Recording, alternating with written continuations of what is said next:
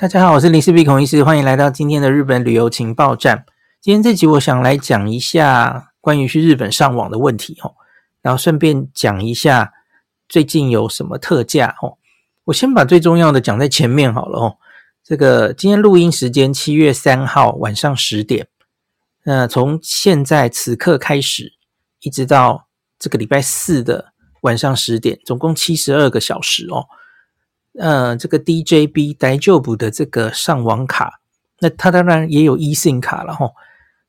呃，我常常在文章里跟大家说，这个是目前你真的要我推荐某一个上网卡的话，我可能会倾向于推荐它，就是跟它机制有关。我们等一下可能再稍微带一下哦，是我觉得我比较信赖的，速度可能比较可靠的哦。那可是当然它可能偏贵一点这样子，那。他从来没有打过折哦，在我的印象里面，至少没有在我这里打过折。那他长期其实就是也都没有折扣的哦，跟很多其他的走向不太一样。比方说，非买家是无时无刻都在打折哦，打到骨折，以低价抢市的哦。呃，品质怎么样是另外一回事啊。那呃，每一个这个策略都不一样哦，可是。DJB 这家其实就是它价钱还蛮硬的哦，它也不怎么有降价嘛，大家应该有观察到。那比较强调品质这一部分。那这一次我是跟他已经讲了很久了哈，其实我跟老板蛮熟的，我们也会常常互通有无，因为因为我觉得他真的懂蛮多的哦。那我已经跟他商量好久了哈，我们可不可以赶快针对？不，终于有一天了吼，针对读者推出一个，因为你很少打折嘛，我觉得假如打一次折，应该大家会很开心吼。当然不要把它变成常态哦，就是真的是牛肉，所以我终于说服他了哦。我前几次其实像是上个寒假，我已经跟他讲过了吼，哎，赶快来打个折。他他那时候给我的理由就是，因为大家知道，从疫情到现在，其实这个上网的市场不好做吼。那个旅客越来越多，使用的频宽越来越多，其实一直都不是非常稳定的状况。那他们其实也都还在微调自己的商品。那现在他们终于觉得比较有把握了哦，所以才敢推出这个特价哦。所以请大家参考一下。那从这个 podcast 的前面，呃，我有一个呃有附一些到这个大丈夫 DJB 的。首页的连接，或是到每一个商品的连接哈，那大家点进去结账的时候，请填上万年的优惠代码哈，林氏璧 L I N S H I B I 哈，那你结账的时候应该就可以打九五折。那我一句讲完的话，你假如不想动脑哈，呃，就听到这为止，后面不想听了，你可以选，我觉得选这个，假如你预算也够，你可以选这个 DJB。日本完全不降速方案哦，很多人会在乎不降速，一定要吃到饱嘛哦，无无上限流量这样子哦，要追剧什么的哦。那请你这个选择畅日卡 Plus，那畅日卡 Plus 有卡实体卡，它也有 eSIM 卡哦，使用这个上网的机制是一样的哦。那这个我自己用了很多次哦，我个人是觉得还算满意的，还不错的哦。好，你可以买这个，然后九五折。当然你，你你有一些比较低价的选择，那可能就会遇到降速或是有总流量的限制等等的。好，就讲到这里，这个是现在的特价的讯息，先讲在最前面。那接下来进入这一集，我想要跟大家讲一件事情哦。长久以来，这个自从哦去日本上网，最早最早可能是特乐通的分享器吧。老读者应该都记得哦，在人手带一个分享器，那后来上网 SIM 卡开始变比较风行了。那再后来，诶，中华电信或是中台哥大的这个漫游变得比较便宜了。然后疫情后 eSIM 卡开始出现了哦，就是有各式各样的上网工具哦。那我一直以来呢，其实常常带着各式各样的上网工具，然后每到日本一个地方，我就开始测速。可是事实上，我觉得这样子把我自己搞得很累，而且呢，重点是这样测速到底有没有意义啊？其实我一直觉得我，我我觉得有有一点变成一种本末倒置了齁。然后好像为了读者，我想要每一个产品都自己去试过齁。然后结果就有点变相。每到一个地方，我在乎的反而是赶快把那个机器打开，然后测速。其实真的蛮浪费时间的，大家有没有觉得哦？然后重点是测出来的那个东西到底又有多大的意义呢？因为可能测出来的那个东西，也许它的最有参考价值，也许就那，也许一两个月。那我为什么会这样讲？因为我觉得疫情之后，哈，这个上网的市场其实变动的真的非常大。那每一个厂商，它的每一个上网卡，它可能在说明上其实根本不会呈现给你。可是我知道啊，因为我会跟这些厂商交流嘛，他们表面上不讲，可是事实上他们其实可能会一直改原本的这个方案哦。也许诶变贵了，所以他只好换另外一个方案，改另外一个上网机制。那或是哦，这个上网机制明显在流量越用越多之后出事了。所以他只好换掉这些，其实，在台面上各位可能都不一定看得到。那可是我看得到。那我以前其实会很痛苦，因为我觉得我要好好的跟大家解释这些机制。我其实有看到几个蛮用心的部落客，他到现在还在做这件事，然后，呃，可是我其实觉得这真的很累，而且读者真的需要了解这么多吗？那我真的需要还像以前过去几年一样，特别是疫情前几年一样，我每到一个地方都神经质的那边一直测速吗？我一路用的很好的东西，难道你用就不会出事吗？其实答案可能是否定的吧，对吧？我觉得上网的这个东西，吼，总之就是你到人多的地方，别人用的再好，吼，再没有负评的东西，吼，第一个。很多人用的时候一定会出事，这个已经斑斑血泪了。这个从以前到现在，最早最早的 Horizon 的那个牌子现在已经消失了哦。后来的这个，呃，我也推推过一个日本通上网卡的那个斑斑可考哦。你只要太多人用哦，那个那个上网工具品质就会下降。这废话，因为上网本来就是这样一回事嘛哦。那所以有有一个推出薄利多销很便宜的东西，可是很多人去买它。它上网品质一定好不起来，这一定是这样的嘛。然后呢，你假如是一个过年的时候，六日的时候去迪士尼、环球影城、东京车站人很多的地方，怎么样好的上网工具、堪用的上网工具，它都可能会出槌的。所以我到底要这样带去测速、测测测东测西？有什么意义啊？我其实觉得真的其实不是很有意义，所以我个人呢、啊，转念一想哦，我觉得其实这个东西需要的不是林氏璧个人带着这些上网工具到处去测，我一个人也有限，我又不是整天都待在日本哦。像我上次去日本又已经一两个月前啦、啊，又变成历史了。然后其实有一些厂商哦，他那个 SIM 卡他换了。后面的机制，他也不会主动跟我讲。我每次发现的时候，我其实都很累，因为我就觉得啊，那那前面讲的全部测的数都白费了。然后，假如我要好好的跟读者讲，这台现在已经改成哦漫游了哦，哦这台变成这个 MVNO Docomo 的这这个卡变成 SoBank 原生的，读者真的需要知道这些事情吗？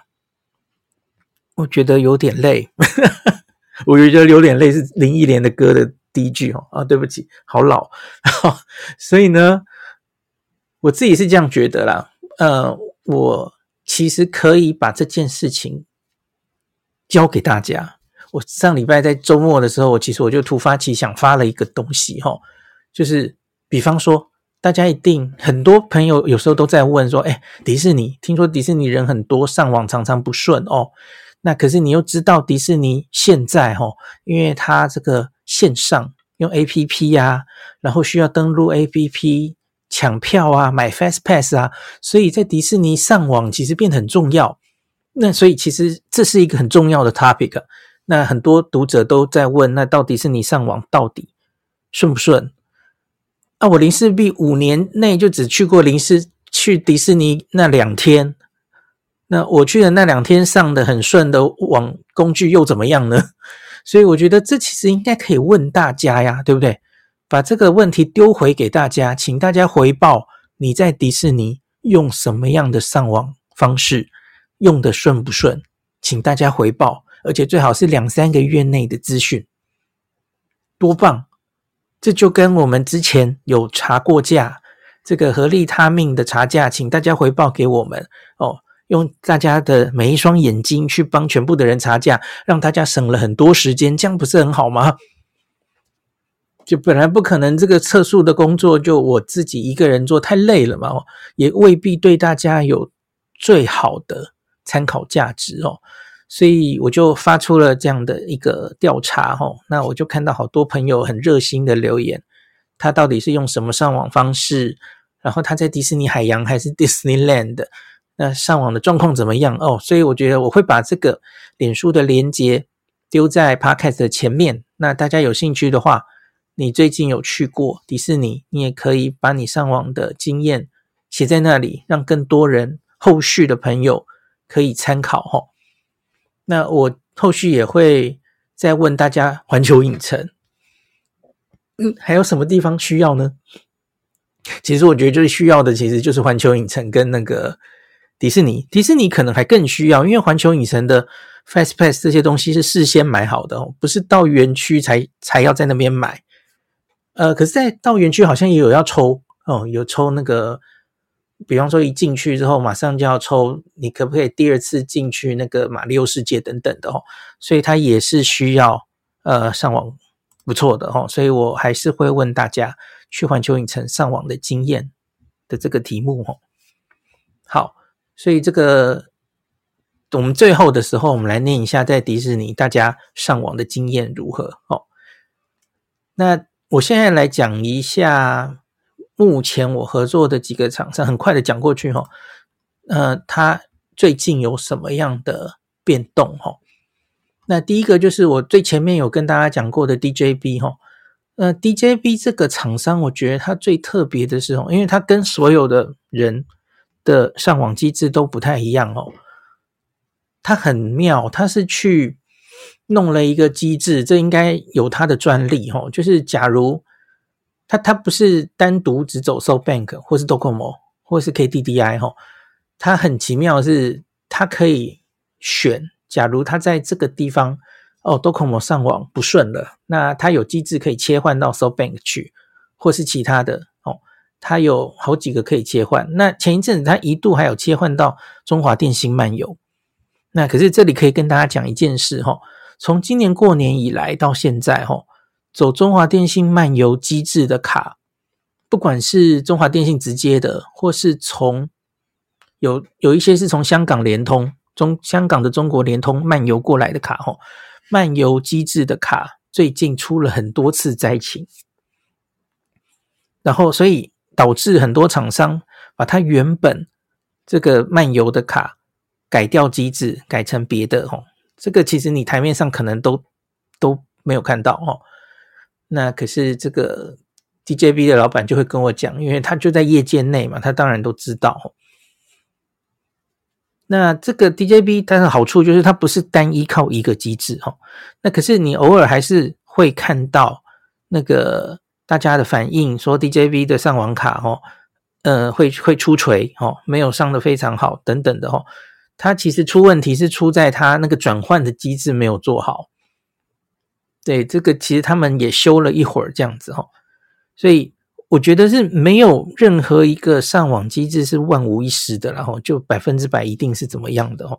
所以我我觉得我也不敢从此然后，特别是现在哈，不敢做这样的保证。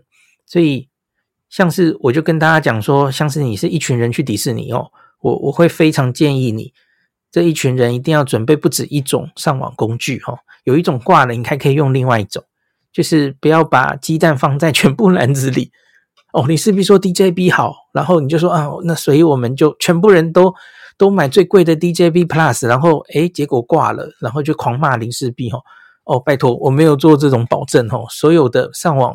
方式其实都有可能会出锤的哦，就如同我举一个最极端的例子，大家应该都知道，日本的中华电信最大诶，说日本的中华电信其实还不太对哦，因为其实 Docomo 在日本的地位其实跟中华电信，我觉得应该不太一样。日本的 Docomo 其实是算蛮稳定的哈，可是就是因为它的用户实在太多了哦，所以反而在这种迪士尼，在这种人很多的时候哈，Docomo 反而就是最塞的，最上不了网的哈。像我去年夏天跟 Nobuhiro 有去看那个花火，人很多很多的时候，我有跟大家提过嘛。反而我同行的日本友人用 Docomo 根本上不了网，可是我用我的 DJB 上的超开心的。因为我就抓到别的嘛，Docomo 上不了，我就上到别的去了嘛。哦，这这就是 DJB 最大的好处哦。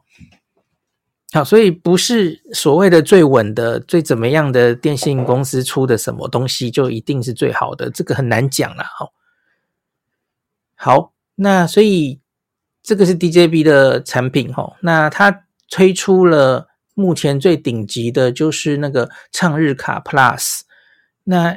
它的其他的卡都比较有可能会遇到，这这也是所有市面上上网的产品都可能会遇到的问题，就是你使用到一定流量，它就会降速。有很多家厂商其实写没有写，可是事实上你会被降速，不一定会降到那个呃很低很低，只能看文字的那种齁。可是它可能会故意给你现在一个不上不下的速度齁，让你可以上网，可是也没有办法很快。很多产品都是经过这样的微调哦，那不然它一直让你吃到饱，现在早就不是这样的时代了哦。那所以畅日卡 Plus 的这个东西，它就是它绝对不会给你降速哈。那这个就是让你保持在一定很快的速度哈。其实我个人是觉得，只要你不是去追剧啊，其实好像也不需要一定要买到这样的产品哈。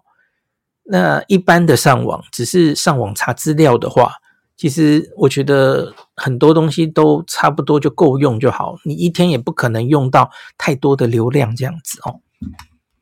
好，那大概就这样哦。那 DJB 现在有七十二小时限定的特价，那大家在星期四晚上十点半之前，呃，十点之前，对不起，可以去下订哦。那我不知道还会不会有下次的特价哦。可能遥遥无期，因为我跟他合作开始到现在，也不过就办过这一次嘛，哈，请大家把握机会哈。好，这是 DJB 的状况。那我们再来讲下一个哈，凯盛电讯。凯盛电讯是专门只做这个 SIM 卡的嘛，哦。那在我去年刚刚回到日本的时候，它其实很快的就开始提供大家 SIM 卡哈。那一直到现在，我用凯盛电讯的经验都还蛮不错，特别是最近半年吧。他们前一阵子当然也有某些时候在在微调，然后觉得速度好像不是很好哦。可是最近半年，我觉得他们速度我测都还蛮满意的，上网都还蛮顺的哦。那我觉得他们其实知名度相对来说还有市占率没有那么高，所以因此。这这不好意思啊，吼！可是也因此没有那么多人用，所以他们的速度我觉得一直都维持的还不错，吼。这样讲其实有点不好意思了，哈，没有宣传帮他们宣传，然后结果诶他们用的量没有很很高，哈。可是我个人觉得还满意的。然后呢，凯盛从今年年初到现在，其实已经降价两次了，也许是他。跟别的厂商比起来，吼，那个价钱稍微比较贵，相对比较贵，所以因此他就看看着别人的价钱，现在也两度降价哦。那所以我觉得他现在价钱已经没有跟别人差的这么多了。所以最近一次降价是六月下旬，哦，六月下旬第二度降价，我记得第一度应该是四月吧，吼。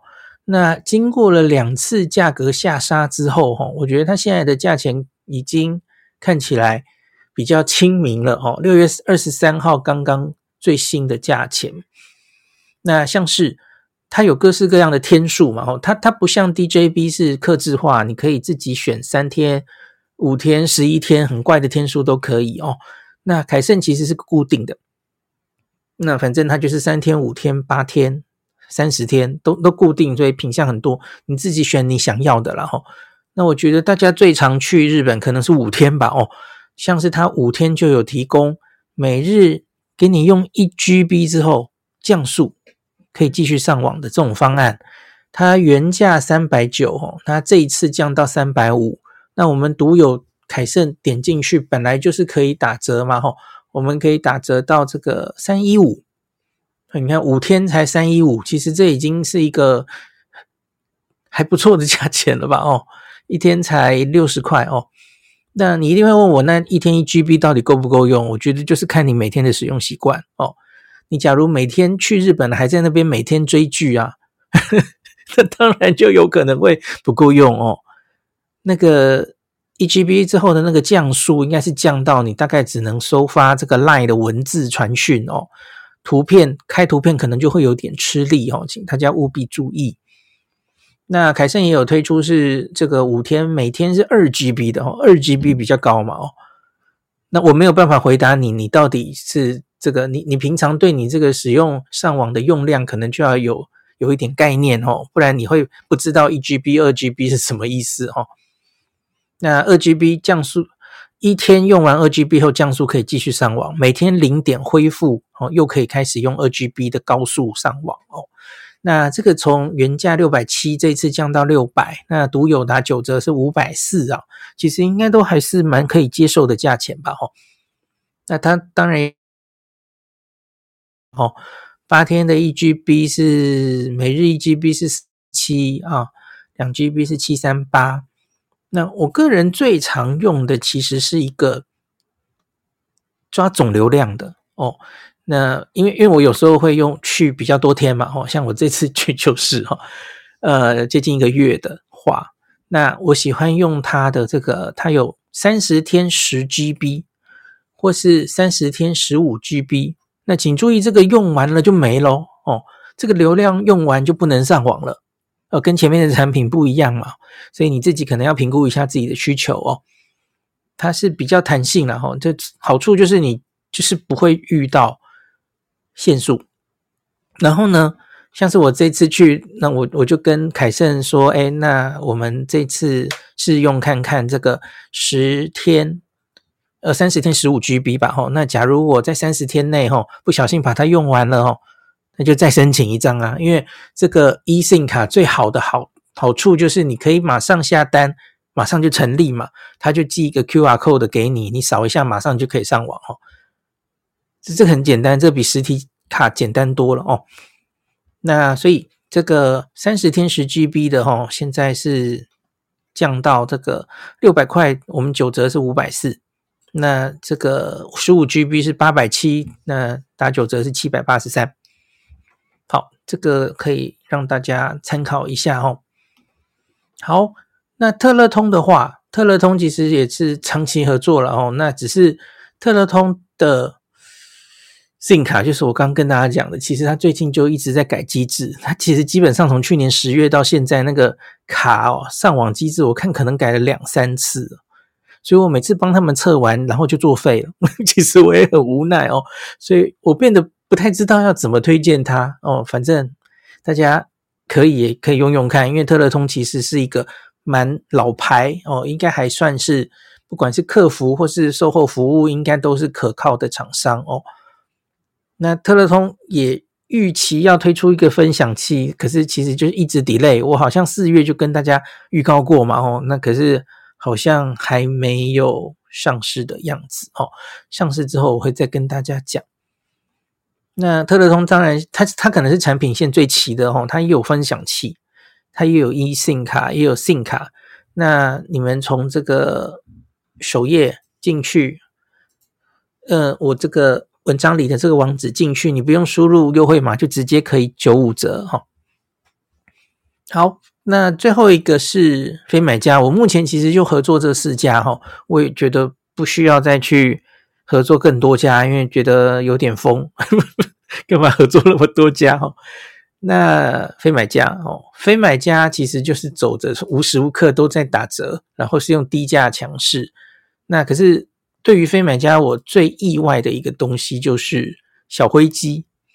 我应该跟大家讲过哈，这是他这几个月，大概这半年来吧，哈，推出的一个新的分享器，它不是非常高阶的分分享器，然后可是我觉得用起来意外的堪用。那而且它其实一直就是推很低价哦，一天才九十九哦。那这里我会跟大家讲哦，我建议你不要去选它一天八十九块的，因为它一天八十九块哈是不会。它是随机出货的，所以你可能会被出到呃比较旧的机种哦，这个我不建议哦，因为你去查哦，非买家其实常常有一些负评，我相信它多半是发生在以前老的机种。小灰机当然你也可能会遇到有人觉得用的不太好或怎么样，因为它其实速度，我觉得这台是这样，它速度可能无法用飞快形容，可是我觉得它相对还算稳定，相对。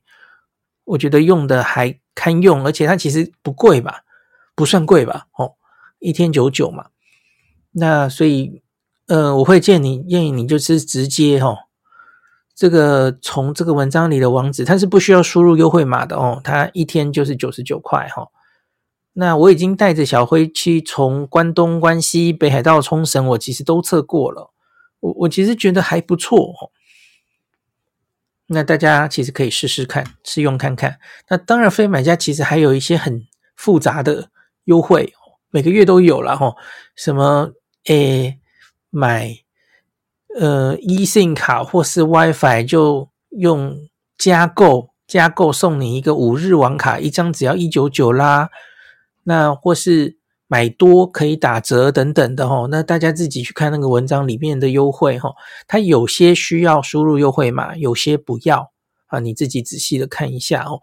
那因为非买家的商品有点太多了哦，不管是 eSIM 或是上网卡，那我知道它其实也有在改机制，上网的机制哦，这个不满意或是用不行了，它就会换，而这个换其实它通常也不会主动告知我，所以。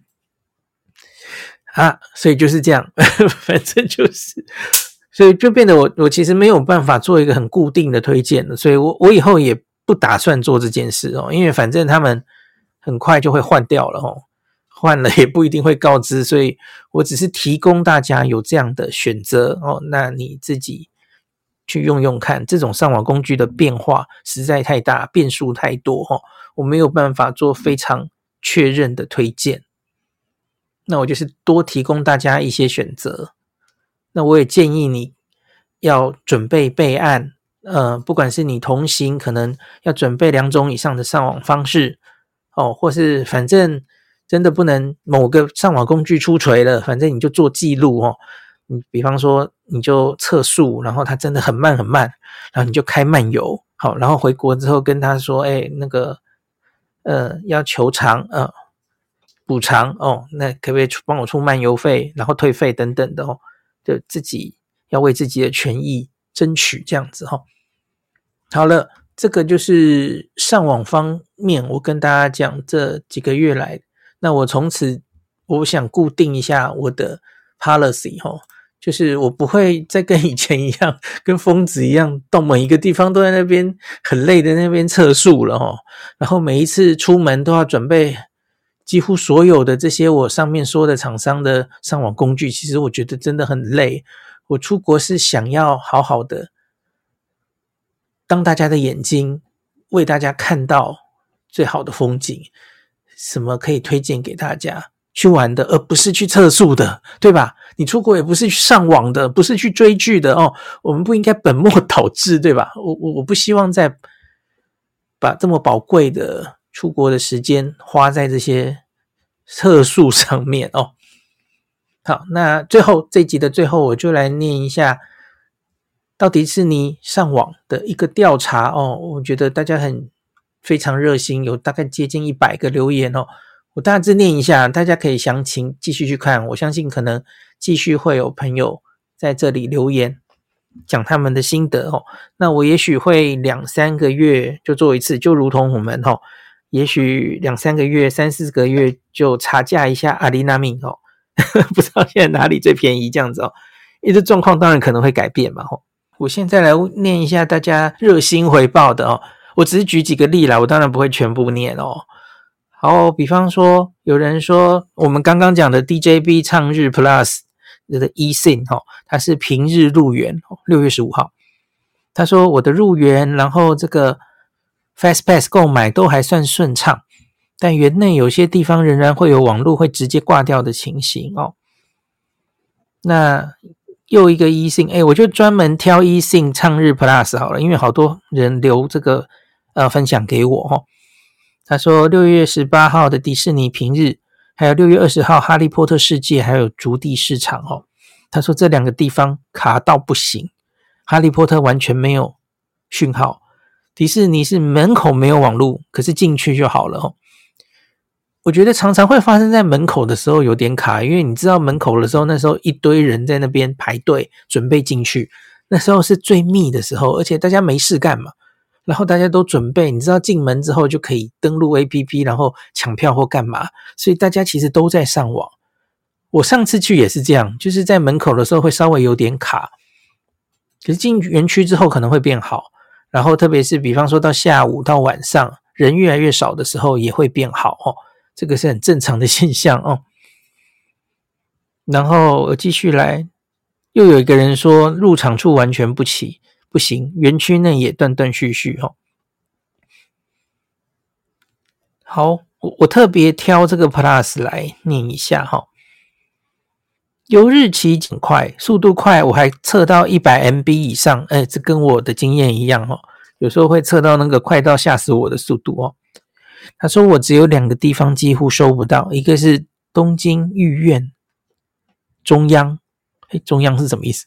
走在东京御苑的的正中央的意思吗？皇居御苑，然后再来迪士尼乐园进城堡之后，城堡的后方还有明日世界的后方基本上是没有讯号的哦。那到东京迪士尼。”陆地入口时讯号很弱，只有几 MB，赶紧电子票截图，买快速券后也要先截图，不然没讯号就惨了哦。好的，我再看还有没有人哦，很多人留中华电信漫游，我等一下一个一个念好了哈。我们先把 DJV 唱日卡 Plus 的的心得弄上来哈。他说：“六月八号平日，迪士尼海洋大致上都没有问题。那第一天一开卡就不能用，他是用 SIM 卡哦，不是 eSIM 哦。他说，因为我是红眼班机，所以客服要等到台湾九点才可以协助。好在他有另外订一个非买家的小飞机，才度过。然后他说他的。” DJB Plus 好像都只能收到 KDDI，不能手动切换 Docomo 跟 SoftBank。这个好像是要他自己抓的，不是你可以手动切换的。我的理解是这样哦。那 DJB 畅日卡 Plus 最近大家常常抓到的这几个月，可能是 IIJ 哦。IIJ 是一个呃 MVNO 次级电信，哦，是走 Docomo 的。是一个表现还不错的次级电信，我知道他们这几个月应该是以那个为主，然后可能会走别的这样子。我好，我看还有没有？有的，有人是四月底平日去迪士尼的哈，他说 DJB Plus 从头到尾都很顺畅，买 DPA 也没有卡，在陆地海洋都没有问题。这看起来是使用上完全没有问题的朋友哦。好，还有一个很近的，六月二十四、二十五是星期六日哦。他说一路看就是我刚刚说的哈，他看到的都是 IIJ 讯号，虽然网速有点慢，切换电信还是跳出 IIJ。对，就我跟你讲，这是他自己选的，你没有办法自己，比方说去选那个 provider。你想要把它改成 Docomo 或是 SoftBank，好像理不行，这是他自己转的哦。那他说，可是入园扫 QR 码顺畅，使用迪士尼 APP 确认游戏位置都还算顺畅，除了有点慢，可是还是有收讯。请注意，这个朋友是星期六日去的哦，理论上人是很多的哦。他说，这个已经比我去年十二月用华元机漫游。哦，中华电信然后原机漫游那他说他当时是没有网络，完全打不开 APP，他觉得已经好太多了。然后有有人是六月六号到十七号带着 DJB 去的哦。那他的迪士尼是六月十四号、十五号平日去的。他说整体大致顺畅，只有在开园的时候抢票会稍微慢一点。不错啊，大家都是说稍微慢一点，没有说完全抢不到了哦。好，又有一个人回报是五月十五、五月十六畅日卡 Plus，呃，总共使用一周。那 Disneyland、Disney Sea 市区都非常的顺畅哦。我们现在特别来找一下中华电信漫游的评价好了哦，因为我我发现用中华电信漫游的朋友也蛮多的，因为方便嘛。呃，等一下哦，有他用这个中华电信漫游学生专案四八八。五天不限速吃到饱哦，那他是三月二十九去 Land，三月三十去 Sea，两天的人潮判定都是九千四百日元哦。他说全天开启迪士尼 APP 买 DPA 是没有问题的。那游行烟火排队这种比较多的是人的时候哈，会少满哦。那网页呀、啊、IG、FB 虽然都打得开。可是发文上传时间会明显拉长，那 LINE 的语音通话或是文字讯息常常会 lag，好，就是稍微一定还是会受到影响。可是至少他没有说全死哦，这已经还不错了哦。好，有一个比较新的哦，中华电信漫游五 G 的，他说六月二十六号还有六月二十九。分别在迪士尼两个园区大致顺畅，游行时会慢一点。买 DPA 收简讯也很顺畅。有人六月三十号星期五去 Land 中华电信漫游哦，他说入口处打不开迪士尼官网 APP 刷票卡，因此只好改为纸本哦。有一个用漫游收不到的朋友喽哦，改为纸本刷 QR code。进入园区大门之后。有顺利买到 DPA，可是园区内有时打开 APP 都要很久，会卡。好，这个是中华电信漫游的其中一个。好，五月底有一个中华电信漫游八天四八八哦，嗯、呃，五月二十九号星期一陆地网络顺畅，还抽到两场表演秀。五月三十号海洋也是顺畅，但我没抽到秀。好，OK，再来。六月二十一号，星期三，迪士尼海洋中华电信漫游五 G 四八八，当天园区 APP 刚开启时有稍微顿，那他有去新宿哈，他说 JR 新宿亮刀事件在新宿站是动不了的。好，有一个五月十二号星期五去 Land 的人，中华电信漫游八天八 GB，整天使用顺畅，APP、Line 浏览器都没有问题。有一个人用这个，他说他自己用中华电信漫游，老婆用台特大预付卡漫游。那他们去了两天乐园，两天海洋。哈，他说中华电信买 DPA 跟抽选都正常，台哥大人潮多的地方都挂哦，给给大家参考，这是有对照组的哦。好，那又有一个中华电信远号漫游的哈。这是用二 G 轻量型啊，还有这种东西，二 G 轻量型，七日二四九哦，超便宜啊！他说五月十五号海洋，五月十六乐园都是平日，两天游玩一路顺畅，DPA 抽秀都没有问题。可是晚上到了海洋饭店跟乐园饭店完全不行，他只能用饭店里的 WiFi。诶，怎么反而是这样？因为晚上理论上人比较少啊。好。那大家自己去看啦，我已经那个大概，反正就是这样了哈，大家自己去多看看哦。林氏璧一个人说的算什么哦？而且我有利益冲突对吧？哦，会不会因为合作就帮厂商说好话哦？大家的留言是最好的参考对吧？好，大家自己去看，我会把这个链接摆在最前面。好，今天上网的方式，呃，我就更新到这里哦。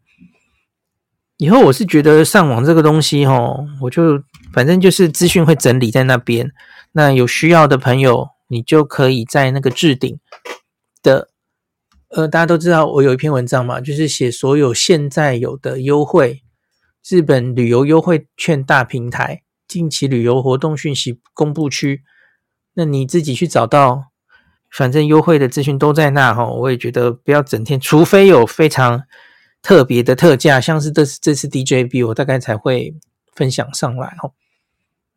好，今天就讲到这里，感谢您收听今天林氏璧孔医师的日本旅游情报站。疫情后的时代，孔医师回到旅游部落客林氏璧的身份，致力于推广安全安心的日本旅游，随时为您送上最新的日本旅游资讯。如果你觉得这个节目对你有帮助，喜欢的话，欢迎你推荐给身边的朋友，或是在 Apple Podcast 上面留下评价，也可以留言，五星评价好像每天都可以留哦。行有余力的话，欢迎您赞助林氏璧孔医师喝杯咖啡。如果你想看到更多林氏璧发的日本旅游资讯，欢迎你加入脸书上的日本自助旅游中毒者粉丝专页，或是我也有 LINE 的官方账号 Telegram、Instagram，这些连接都在 Podcast 前面，我的电子名片里，可以在一个页面就看到我所有的发声管道，都欢迎您加入。那我们就下一集再见喽。